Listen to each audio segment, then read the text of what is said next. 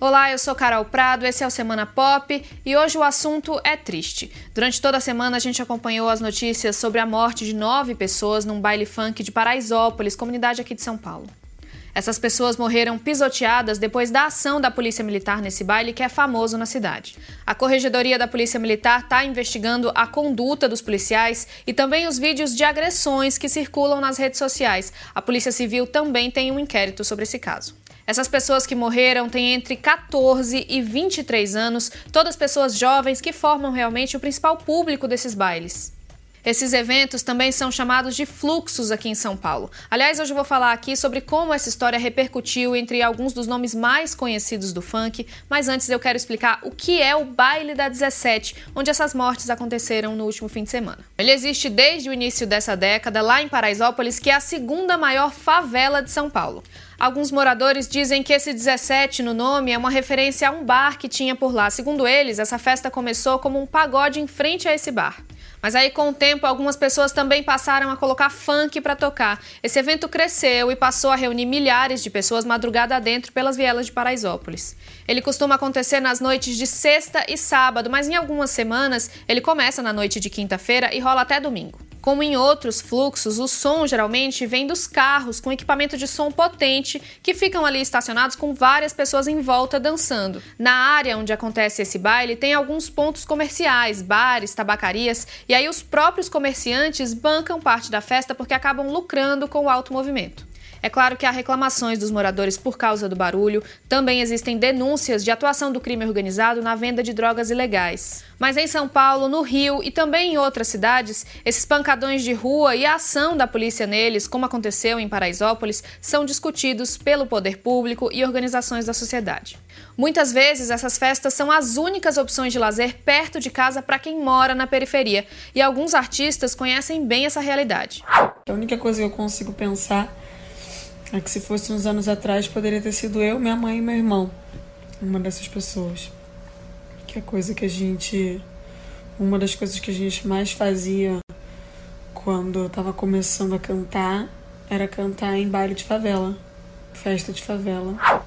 Esse aí, por exemplo, foi o relato da Anitta. Ela publicou um vídeo falando do caso de Paraisópolis e contou que se colocou no lugar dessas vítimas. A Anitta, a gente sabe, começou a carreira no funk muitas vezes cantando nesses bailes de rua. Foi por causa do funk que ela chamou a atenção, ficou conhecida no país inteiro e mais tarde ampliou o repertório, ficou mais pop e virou essa super estrela que é hoje em dia.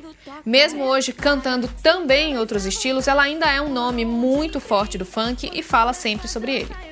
Nesse pronunciamento aí sobre o caso de Paraisópolis, ela mencionou o preconceito com o ritmo e apontou também diferenças no tratamento da polícia em festas de funk e de outros estilos. É porque eles não têm acesso a outras coisas, gente. Acabei de falar que anos atrás era eu, minha mãe e meu irmão. E aí?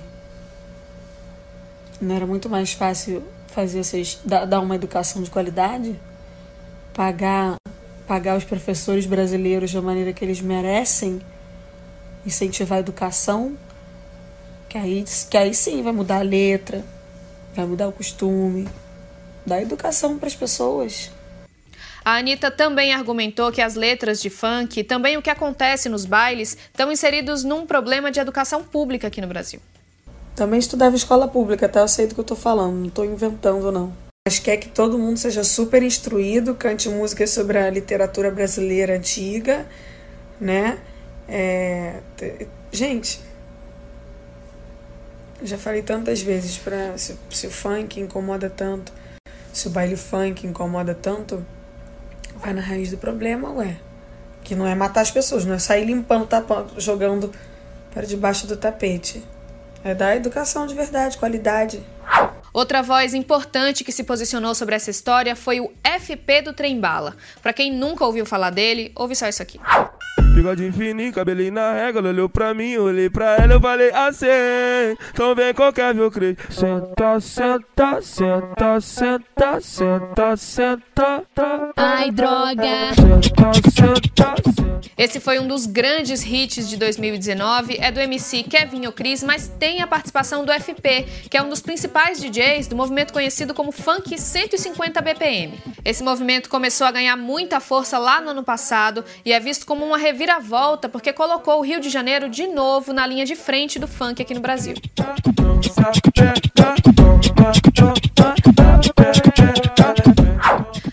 Rio, a figura dos DJs é mais forte dentro dos bailes. E foi nesses eventos que o FP começou a tocar e também que nasceram ou ganharam força muitas das músicas que a gente ouve hoje em todas as festas, dentro ou fora da periferia. Eu vim deixar meus sentimentos aos amigos e familiares dos nove jovens que foram assassinados no baile de São Paulo, em Paraisópolis. Muito triste por esse acontecimento, porque poderia ser eu, porque eu trabalho com isso e frequento muito baile de favela.